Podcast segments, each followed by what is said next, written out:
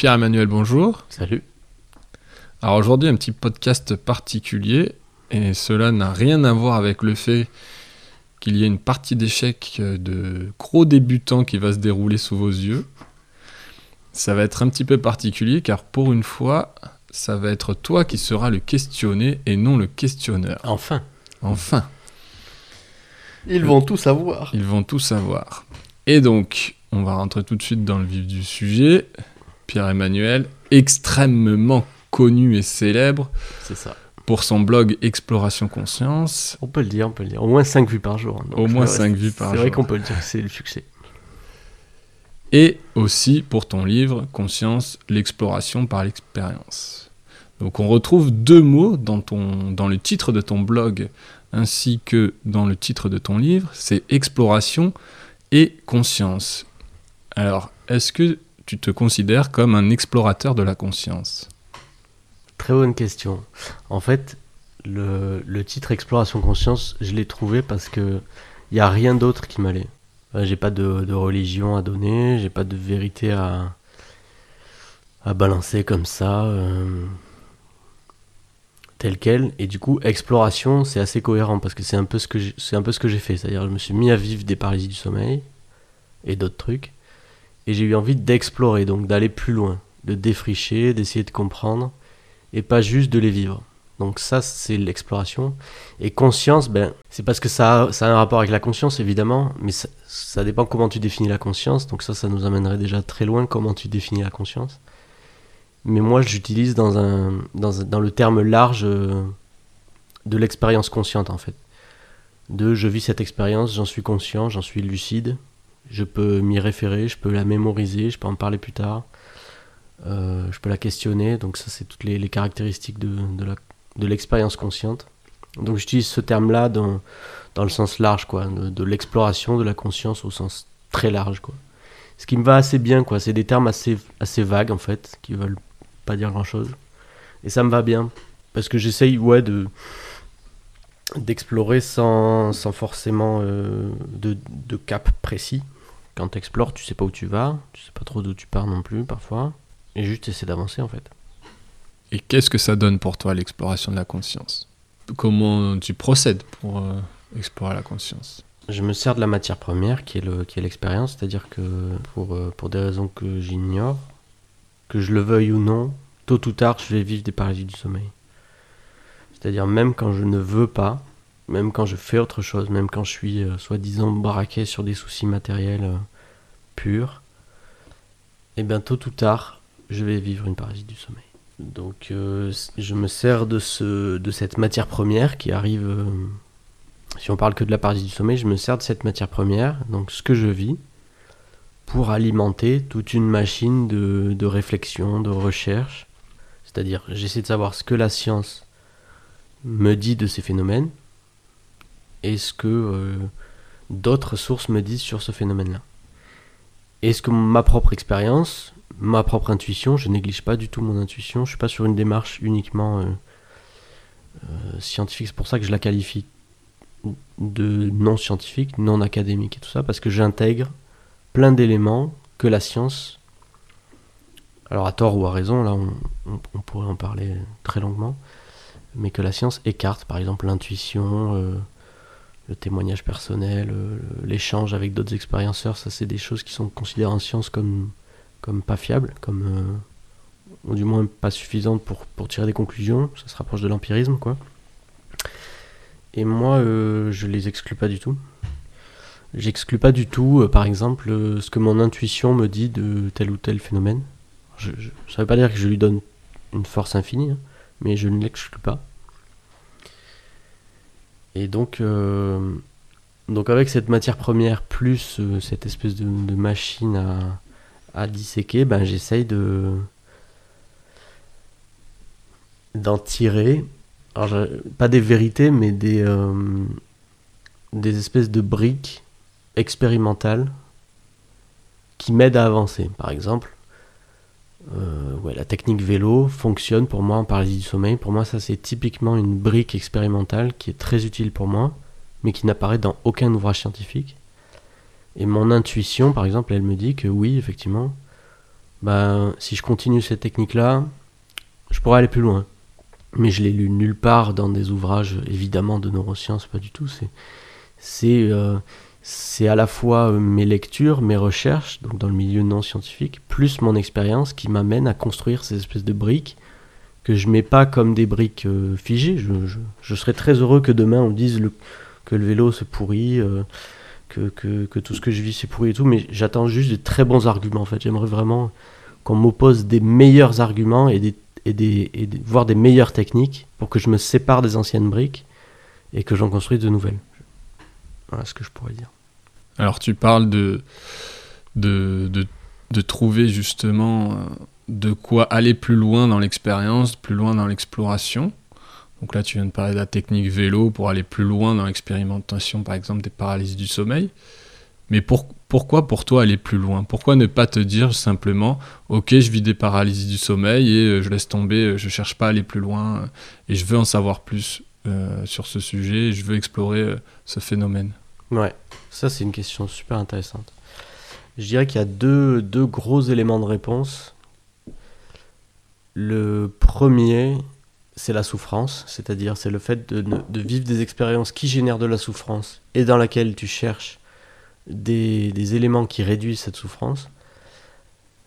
Parce que, je ne sais pas, mettons, euh, de vivre, euh, enfin ça c'était plutôt il y, a, une dizaine d'années maintenant, c'est plus le cas, mais euh, quand tu vis beaucoup beaucoup d'expériences de, paralysie comme ça, que tu comprends vraiment absolument pas ce qui t'arrive, ça génère de la souffrance puisque tu ne sais pas ce qui t'arrive et, ça génère de la souffrance parce que tu ne sais pas quoi faire.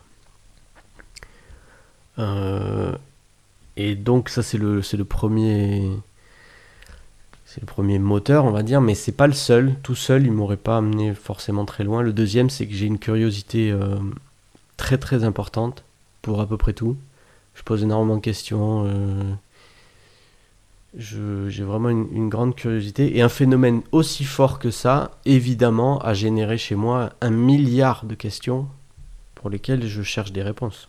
Donc c'est ces deux moteurs-là, à la fois de, ne plus souffrir de ces, de ces expériences-là, et de deux, de comprendre ce qu'elles génèrent, ce qu'elles impliquent, ce que je peux en faire, euh, ce que je peux en comprendre sur le fonctionnement de, ma propre personnalité. Parce que je crois que ce que les gens ne, comprennent pas forcément, c'est que même dans les hypothèses, euh, on, pourra en parler plus, longuement plus tard, mais même si tu considères que ce sont uniquement des hallucinations, c'est vraiment des expériences qui sont, qui sont vécues dans la conscience. Quoi. La, la peur, elle n'est pas, elle n'est pas imaginée, elle n'est pas...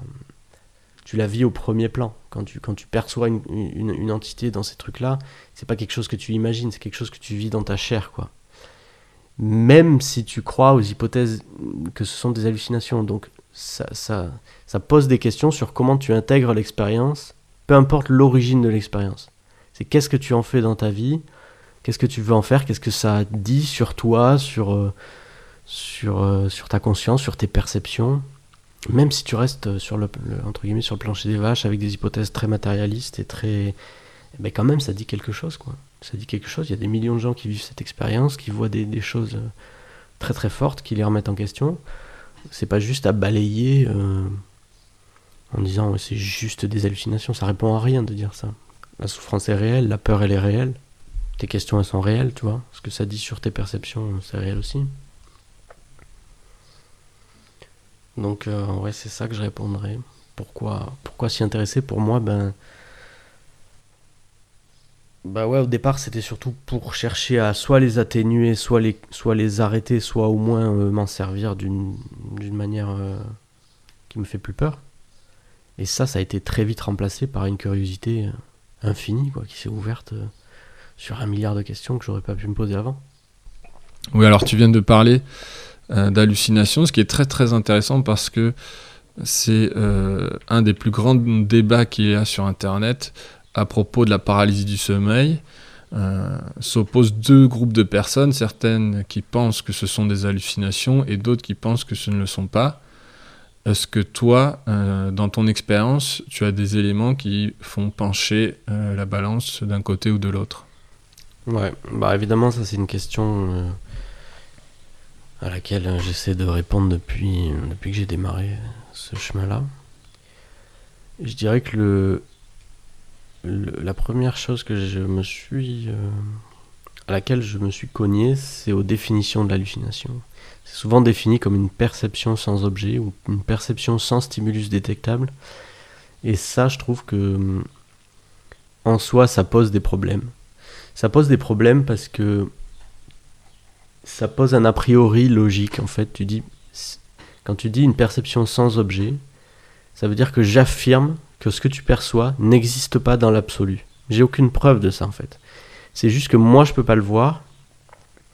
Mais si tu me décris que tu vois euh, un lapin bleu devant moi, je vais dire que tu hallucines, mais en fait je n'ai aucune preuve que ta perception est vraiment sans objet, dans l'absolu. Je peux juste dire je ne vois pas ce lapin. Moi, là, avec mes yeux, je ne vois pas ce lapin. Alors évidemment, si tu es de bonne foi et que tu me dis que tu vois vraiment ce lapin, si tu mens, c'est encore un autre projet, mais si tu me mens pas, j'ai un peu du mal avec le fait de dire que, ce lapin n'existe pas dans l'absolu. Parce que rien n'exclurait l'hypothèse que tu, que tu aies des perceptions que les autres n'ont pas et que tu perçois cet élément-là, peu importe que tu l'aies créé toi-même ou qu'il existe par une réalité que, qui proviennent d'une réalité qu'on ne peut pas percevoir avec nos yeux, rien n'exclut le, fait que ce lapin peut être perçu par quelqu'un d'autre aussi. Et donc le, mot objectif là euh, est assez, euh, est assez complexe. On pourrait peut-être lui substituer le mot consensuel.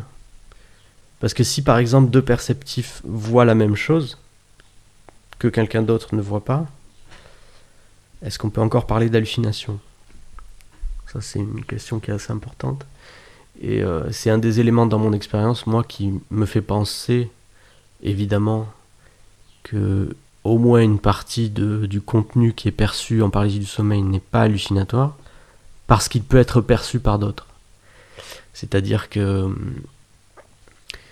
si, par exemple, euh, ça, ça va se rapprocher des perceptions euh, qu'on qualifie en ce moment de médiumniques, mais si moi je vais percevoir une présence, pas forcément avec mes yeux, mais que je vais la percevoir dans la pièce, et qu'une autre personne à côté de moi la perçoit aussi, et qu'on s'endort, et que je vais vivre une expérience de paralysie du sommeil, et que je vais voir ou percevoir encore mieux cette entité, pour moi c'est quelque chose qui me fait dire que, cette entité a une part de réalité. C'est-à-dire qu'on peut partager sa perception avec quelqu'un d'autre. Euh, il y a un autre élément, mais, qui lui est plus est beaucoup plus bancal au niveau logique, c'est que dans, mon expérience à moi, j'ai eu beaucoup de fois où je pouvais percevoir une entité en paralysie du sommeil et me réveiller ensuite physiquement et percevoir encore cette entité. Mais ça, ça n'exclut pas l'hypothèse de l'hallucination, parce qu'on pourrait très bien imaginer que j'hallucine en paralysie du sommeil et que j'hallucine une fois que je suis bien réveillé. Il n'y a rien qui l'exclut.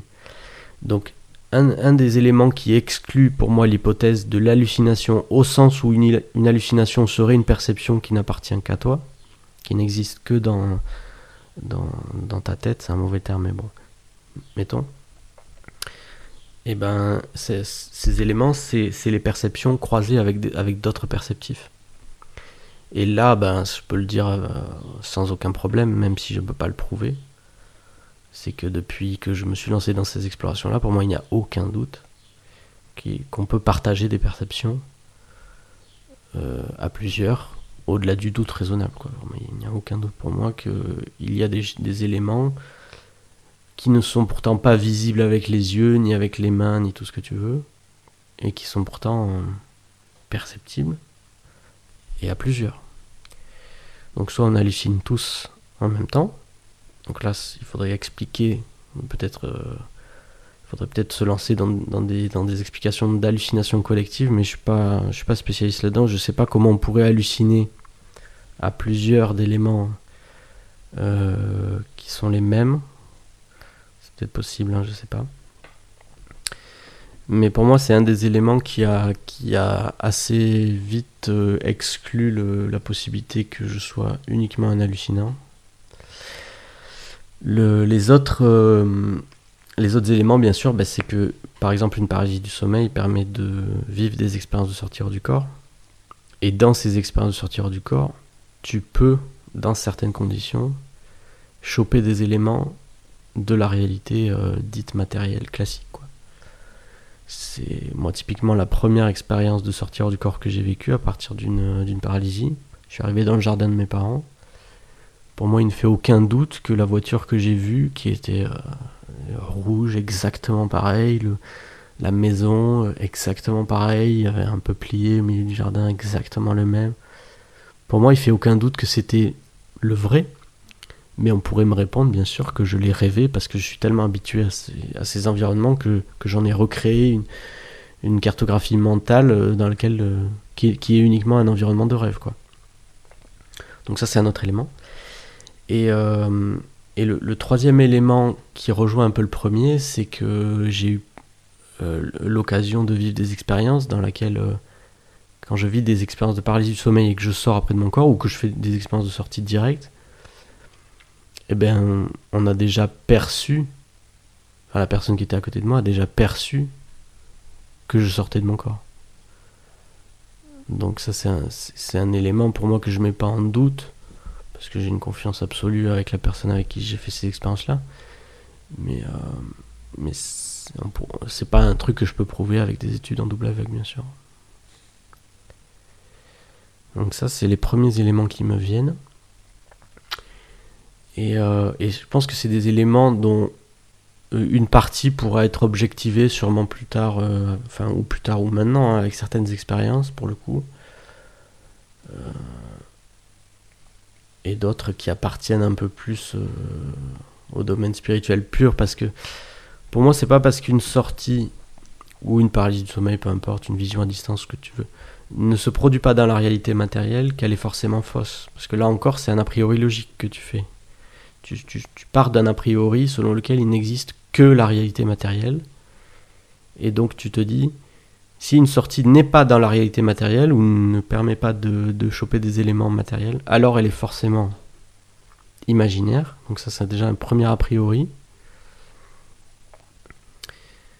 Et euh, j'ai perdu la suite. Mais bon voilà. Alors si je résume, on a parlé tout d'abord que euh, ces phénomènes sont des expériences fortes pour la conscience. Et là, tu viens de nous expliquer pourquoi pour toi, ces expériences ne sont pas hallucinatoires. Pas que. Pas que. Et si on, se disait qu'elles étaient complètement hallucinatoires, est-ce qu'elles mériteraient quand même qu'on s'y intéresse? Ah, Pour moi, c'est évident. Pour moi, c'est évident parce que hallucinatoire, c'est pas comme un mot magique qui annule soudain l'événement, tu vois. Euh, quand il y a une personne qui. Bon, utilisons ces, ces termes-là, mais quand il y a une personne qui hallucine devant toi, c'est-à-dire qui perçoit des objets que toi tu ne vois pas, euh, ces objets sont réels pour la personne, même si elle peut, dans certaines, certaines conditions, les discuter, mais l'événement n'est pas euh, une, simple pensée comme là, par exemple, je pense à un lapin, c'est pas une hallucination. Euh, si là, je vois vraiment le lapin devant moi, euh, il, fait partie de mon réel, quoi, de mon expérience consciente. Et donc, juste le balayer en disant ce que tu vois n'existe pas, c'est des foutaises, c'est ton imagination. Je me permets de douter sur l'efficacité de, ça. on, pourrait me répondre, oui, mais non, justement, il faut, toujours dire à un halluciné que ce qu'il voit n'appartient pas au réel, parce que sinon il perd pied avec la réalité. Je peux entendre cet argument. Mais là, dans le cas précis euh, euh, des phénomènes de conscience, je pense qu'on peut légitimement, donc là à nouveau, bah, c'est l'expérience et les recherches et tout ça, on peut légitimement séparer euh, les phénomènes hallucinatoires de certaines perceptions qui peuvent être consensuelles, qui peuvent être partagées par plusieurs personnes, et, qui font écho à des, pour moi, qui touchent des éléments de réel, quoi, qui ne sont pas euh, juste des réalités propres à l'expérienceur, très interne, très mentale. Euh, je ne sais pas si par exemple on fait une expérience dans laquelle on doit percevoir ce qui se passe dans une boîte et qu'on est deux à percevoir des choses identiques, alors qu'on ne voit pas le contenu visuellement, euh, etc. pour moi, on sort de phénomènes hallucinatoires. Quand il y a plusieurs médiums, euh, enfin médiums, tu me comprends quoi, plusieurs perceptifs qui, perçoivent euh, une présence et qui peuvent la décrire euh, et que leur, leur, leurs ressentis correspondent. Pour moi, on est en dehors de phénomènes hallucinatoires. Et, même si on mettait en doute 100% de ça, on dit ben non, ben, les perceptions consensuelles, euh, les perceptions croisées, tout ça, euh, ce sont des, coïncidences, des hasards. Euh, tous les, perceptifs sont des naïfs qui n'ont aucun esprit critique et qui se laissent abuser par des biais de confirmation. Bon, peu importe, on pourrait, éventuellement soutenir cette hypothèse. Même dans ce cas-là, ça resterait des éléments de réel. Même si tu penses qu'une hallucination est cérébralement induite, ça reste un élément de réel qui est fascinant euh, qui est très très intéressant parce que peu importe si tu questionnes l'origine du phénomène, les expérienceurs, eux, quand ils vivent une paralysie du sommeil ou une sortie du corps, ils se sentent vraiment décollés. Ils se sentent vraiment sortir de leur corps. Euh, ils, expérimentent vraiment le fait d'avoir un autre corps. Ils peuvent penser, ils peuvent avoir des souvenirs, peuvent toucher des éléments, ils peuvent euh, questionner leur environnement. Vraiment, beaucoup plus qu'un simple rêve. Euh, beaucoup plus qu'une simple pensée quoi. C'est pas simplement une pensée qu'on suit c'est carrément le penseur qui sort quoi. Donc même je pense que raisonnablement si tu fais vraiment une analyse de la littérature euh, et que tu vis des expériences de, de cette nature là que tu explores avec discernement je pense que tu ne peux pas conclure à l'hypothèse matérialiste ça c'est ma théorie tu ne peux pas conclure euh, avec toutes ces données-là et avec ton expérience, tu peux pas raisonnablement conclure que tout ça est hallucinatoire. Je pense que de soutenir vraiment une hypothèse matérialiste, même avec beaucoup d'expérience et même avec euh, beaucoup de recherches euh, et tout ça, je pense que c'est ça devient plus raisonnable. Mais bon, je sais pas, ça c'est moi qui dis ça. Hein. Je, sais pas ce que ça vaut. Moi, je pense que on est au-delà du doute raisonnable quand on fait vraiment des recherches très poussées et qu'on met ses propres mains dans l'affaire. Mais ça n'engage que moi, bien sûr. Mais euh, pour répondre à ta question, oui, même, euh, même si on reste avec un point de vue extérieur, naïf, euh, oui, c'est que des hallucinations et tout ça, ben même ça, c'est très intéressant. Parce que ça parle de nous, ça parle de, de, nos perceptions. La perception, c'est quand même quelque chose d'extraordinaire quand on y réfléchit.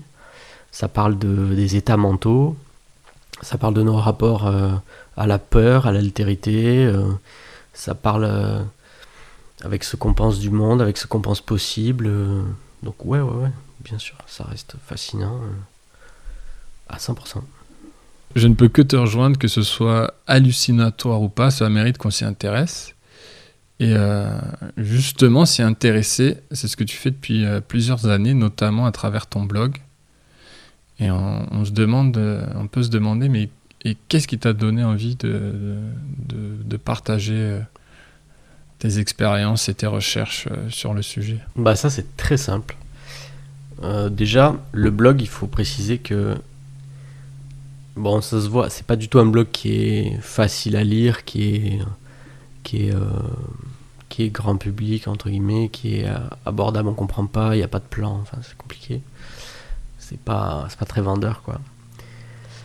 Mais c'est surtout un blog qui est là pour rassembler des informations. Ça c'est le premier point des informations expérimentales, ça c'est le deuxième point. Et, euh, et le troisième point, c'est des informations pour des expérienceurs, donc pour des gens qui vivent déjà ces phénomènes-là. C'est pas un blog qui est là pour. Euh, en tout cas, c'est pas un blog qui a de la plus-value pour, pour d'autres personnes que des gens qui le vivent directement, parce que sinon, il n'y a aucun intérêt à se farcir toutes ces pages. Si tu vis pas ça, tu vas pas comprendre euh, euh, pourquoi c'est super intéressant euh, de faire une technique où il faut faire monter et descendre ton énergie pendant une paralysie du sommeil. Il n'y a aucun intérêt. Moi, si j'avais aucune expérience là-dedans, il n'y a, a aucune chance pour que je lise 80 000 lignes d'un mec qui me parle de paralysie du sommeil. Et enfin, je je ne comprendrais pas euh, à quoi ça sert de, se prendre autant la tête. Or, quand tu vis toi-même tes expériences-là, ces expériences-là, tu comprends la plus-value. tu comprends tout de suite que c'est très intéressant d'avoir beaucoup beaucoup d'informations sur ces états-là parce que personne n'en parle. Enfin, personne. Il y a peu d'informations euh, empiriques comme ça, de première main, euh, sur, sur qu'est-ce qu'on fait quand on fait une paralysie du sommeil, qu'est-ce que, qu'est-ce que ça implique. Je parle vraiment surtout de la paralysie, mais c'est, on pourrait parler d'OBE ou, d'autres, mais je parle vraiment de paralysie parce qu'on est dessus, quoi. Mais je trouve qu'il manque, en tout cas moi j'ai manqué de cette information-là, euh, quand j'ai commencé à vivre ça, de, d'expérience, de récits d'expérience et de, et de, entre guillemets, d'analyse dans la pratique. Euh, je vois mal comment dans un ouvrage de neurosciences on pourrait avoir des techniques entre guillemets énergétiques pour sortir d'une paralysie du sommeil, tu vois. Je j'ai pas l'impression que ça se ou alors j'ai pas assez lu. Tu me diras. tu me diras. Donc tout ça euh, mis bout à bout, mis bout à bout, on arrive au, au, fait de te dire si moi j'ai trouvé des, informations qui m'ont aidé, ça paraît très logique de les partager pour que d'autres puissent se servir de ces briques-là pour aller plus vite eux-mêmes. Moi, si j'avais lu mon blog au tout début, j'aurais gagné un temps fou. Je me serais épargné euh, pas mal de, de surfroide, quoi. Parce que je me serais dit, ah ok, peu importe euh, les, hypothèses que je peux avoir sur ce phénomène, effectivement, j'ai un moyen non médicamenteux, disons, de d'explorer plus en amont euh, ces états-là, de voir ce qu'ils ont à me dire, de voir ce que je peux en faire. Euh, et, ça m'aurait beaucoup aidé. Quoi. Le lien OBE par l'île du sommeil, à l'époque, en 2011, un peu après même, euh, je l'avais lu quasiment nulle part, sauf sur un forum étrange où j'avais lu un truc que j'avais pas compris à l'époque, qui un, mec ou une nana qui disait euh, la corde d'argent relie euh, les différents corps et elle s'insère au niveau de la nuque. Et sur le même forum, je crois, ou un peu plus loin, il disait que la, la paralysie du sommeil était un, tremplin pour vivre. Alors je sais pas s'il avait, il avait utilisé le, terme d'expérience hors du corps, mais il avait dit en, gros que c'était un tremplin pour vivre des expériences de conscience euh, élargies, quoi. Et j'avais pas vu, euh, j'avais pas vu à l'époque quelqu'un qui me dise clairement, ouais, les paralysies du sommeil sont liées au phénomène d'expérience de sortir du corps. Maintenant, même la science euh, officielle, on va dire, dans les publications scientifiques, à comité de lecture, eh ben, tu as beaucoup, beaucoup de données là-dessus. Alors évidemment, ils, ne, considèrent pas que l'OBE que est autre chose qu'un phénomène hallucinatoire, mais ils savent que la paralysie du sommeil est liée au phénomène de sortir du corps. Ils le savent, c'est dans les données, tout le est au courant, il euh, n'y a aucun problème. Sur l'explication euh, de qu'est-ce que c'est exactement cette expérience de sortir du corps, ben là évidemment, là les, les, différences arrivent évidemment, puisque dans les papiers, euh, tu vas avoir des, explications matérialistes de ce phénomène-là. Donc en général, c'est décrit comme des hallucinations kinesthésiques ou des hallucinations du système qui, qui gère l'équilibre en gros, ou qui gère les, les, euh, perceptions et les sensations du, corps. La, la jonction temporopariétale, ceux qui ont lu les papiers sauront de quoi je parle. Et, euh, et voilà. Je me rappelle plus la question, donc euh, je suis free flight là, j'y vais. J'espère que j'ai à peu près répondu. Je crois que oui. tu parlais pourquoi en écrit, si c'est bon, ça me revient parler de pourquoi en partager. Et ben pourquoi partager? Ben c'est au début j'écrivais ce que j'avais envie de lire. Et c'est toujours le cas, mais euh, j'essaye de, de, faire des comptes rendus en gros de, de mes trouvailles, tout bêtement. Sans, sans, le, sans, le, sans prétendre que c'est autre chose que ça. Un journal de bord. Euh, voilà, c'est pas de la science, c'est pas de c'est pas pas une vérité révélée, c'est pas un truc absolu. Euh, on, peut, on, peut, on peut discuter, on peut questionner tout ce qui est écrit dessus, ça me, ça me pose pas de problème. J'ai pas l'impression que ça me poserait de problème si, euh, si on venait me dire tout ce que t'écris c'est nul. Bah ok, ça me va. Mais si on veut que la, discussion soit constructive, va falloir un peu plus d'arguments. Mais, mais justement, je suis je suis dans la recherche de, des, meilleures hypothèses, des meilleurs arguments possibles. Et euh, je suis absolument pas arrivé à la conclusion que l'hypothèse matérialiste était la plus satisfaisante. Vraiment, je suis pas du tout arrivé à ça. Ce qui est assez marrant, parce que je pars moi-même d'une attitude matérialiste au départ, il y a plus de 10 ans. Je me rappelle très bien de discussions que, que j'avais euh, avec des amis où euh, j'étais clairement dans cette euh, mouvance-là. Même un matérialisme franc, déterministe, même un matérialiste du style si on avait suffisamment d'informations sur, euh, sur les réactions chimiques qui se passent, on pourrait prévoir le comportement de n'importe qui, puisque en, en zoomant suffisamment sur chacune des réactions, tu arriverais à savoir exactement tout ce qui se passe au niveau de la conscience. Et euh, je pense aujourd'hui que c'est un peu plus complexe, mais euh, pourquoi pas. Bon, bah parfait. Donc euh, maintenant, on va donner la parole à un pro dérèglement du système vestibulaire. Tu l'as va- invité? Ouais, il arrive tout de suite. Il arrive est suite. derrière toi. Je le vois pas. Et non, on va plutôt enchaîner sur la question. euh, maintenant que tu nous as expliqué pourquoi tu partageais ça et qu'est-ce que ça te fait de partager ça? Ben, que du bien. Que du bien. Euh, depuis, que je, depuis que je partage ces, ces infos-là, j'ai, j'ai rencontré plein de gens fabuleux, tels que toi, qui m'interviewent en ce moment même. Merci, c'est trop gentil. Tu me paieras tout à l'heure. Euh, En pizza. ouais, vegan. Et, euh, et donc, donc, que du bon. Que du bon. j'ai vraiment rencontré et discuté avec beaucoup de gens fascinants qui m'ont beaucoup fait avancer sur ces sujets-là. Euh, en fait, je, considère vraiment qu'il y a la plus-value, elle est dans le fait de partager ces infos-là calmement, sans se prendre la tête, et, euh, qu'on est, est.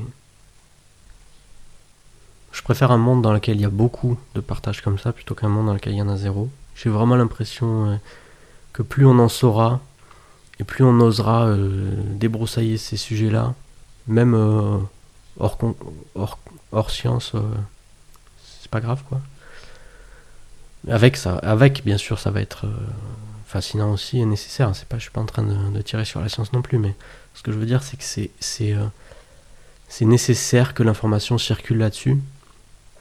C'est nécessaire, je pense, qu'on se prenne la tête, vraiment, qu'on ose se prendre la tête sur ces trucs-là, qu'on arrête un peu avec les, discours euh, très déresponsabilisants et passifs du style euh, accueille simplement l'expérience, te prends pas la tête et tout ça. J'ai- pas du tout l'impression que ça fait avancer qui que ce soit. On pourrait en débattre, il n'y a aucun problème, mais euh, à l'heure actuelle, j'ai plutôt tendance à penser que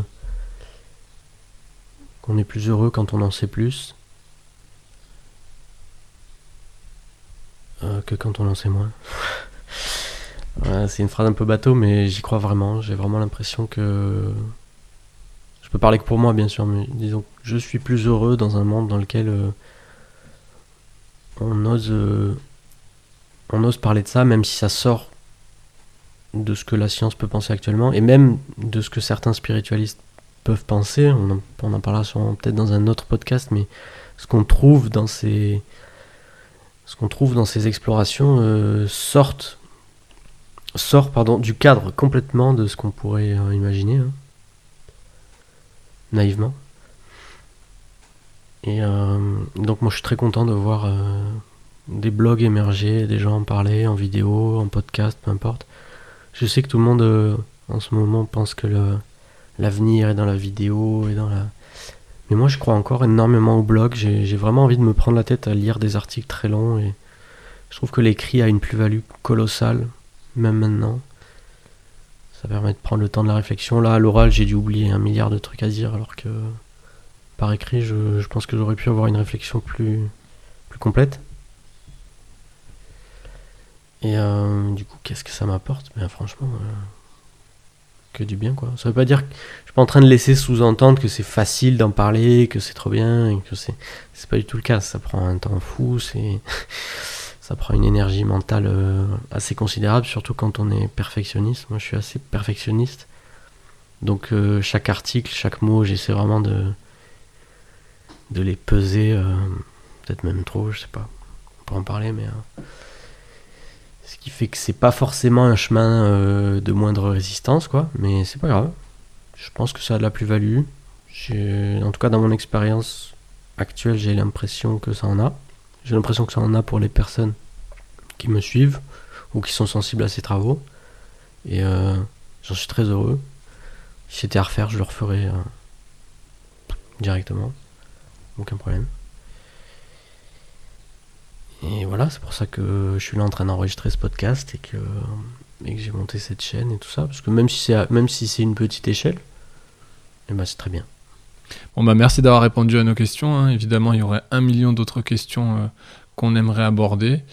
Heureusement, on manque un petit peu de temps, comme toujours, hein, même à l'écrit, euh, après 25 pages Word, on aurait toujours envie d'en rajouter.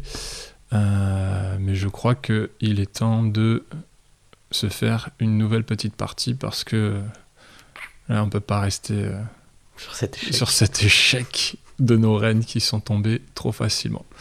Donc euh, merci à tous de nous avoir écoutés et Pierre-Emmanuel, je l'espère, à très bientôt. Merci.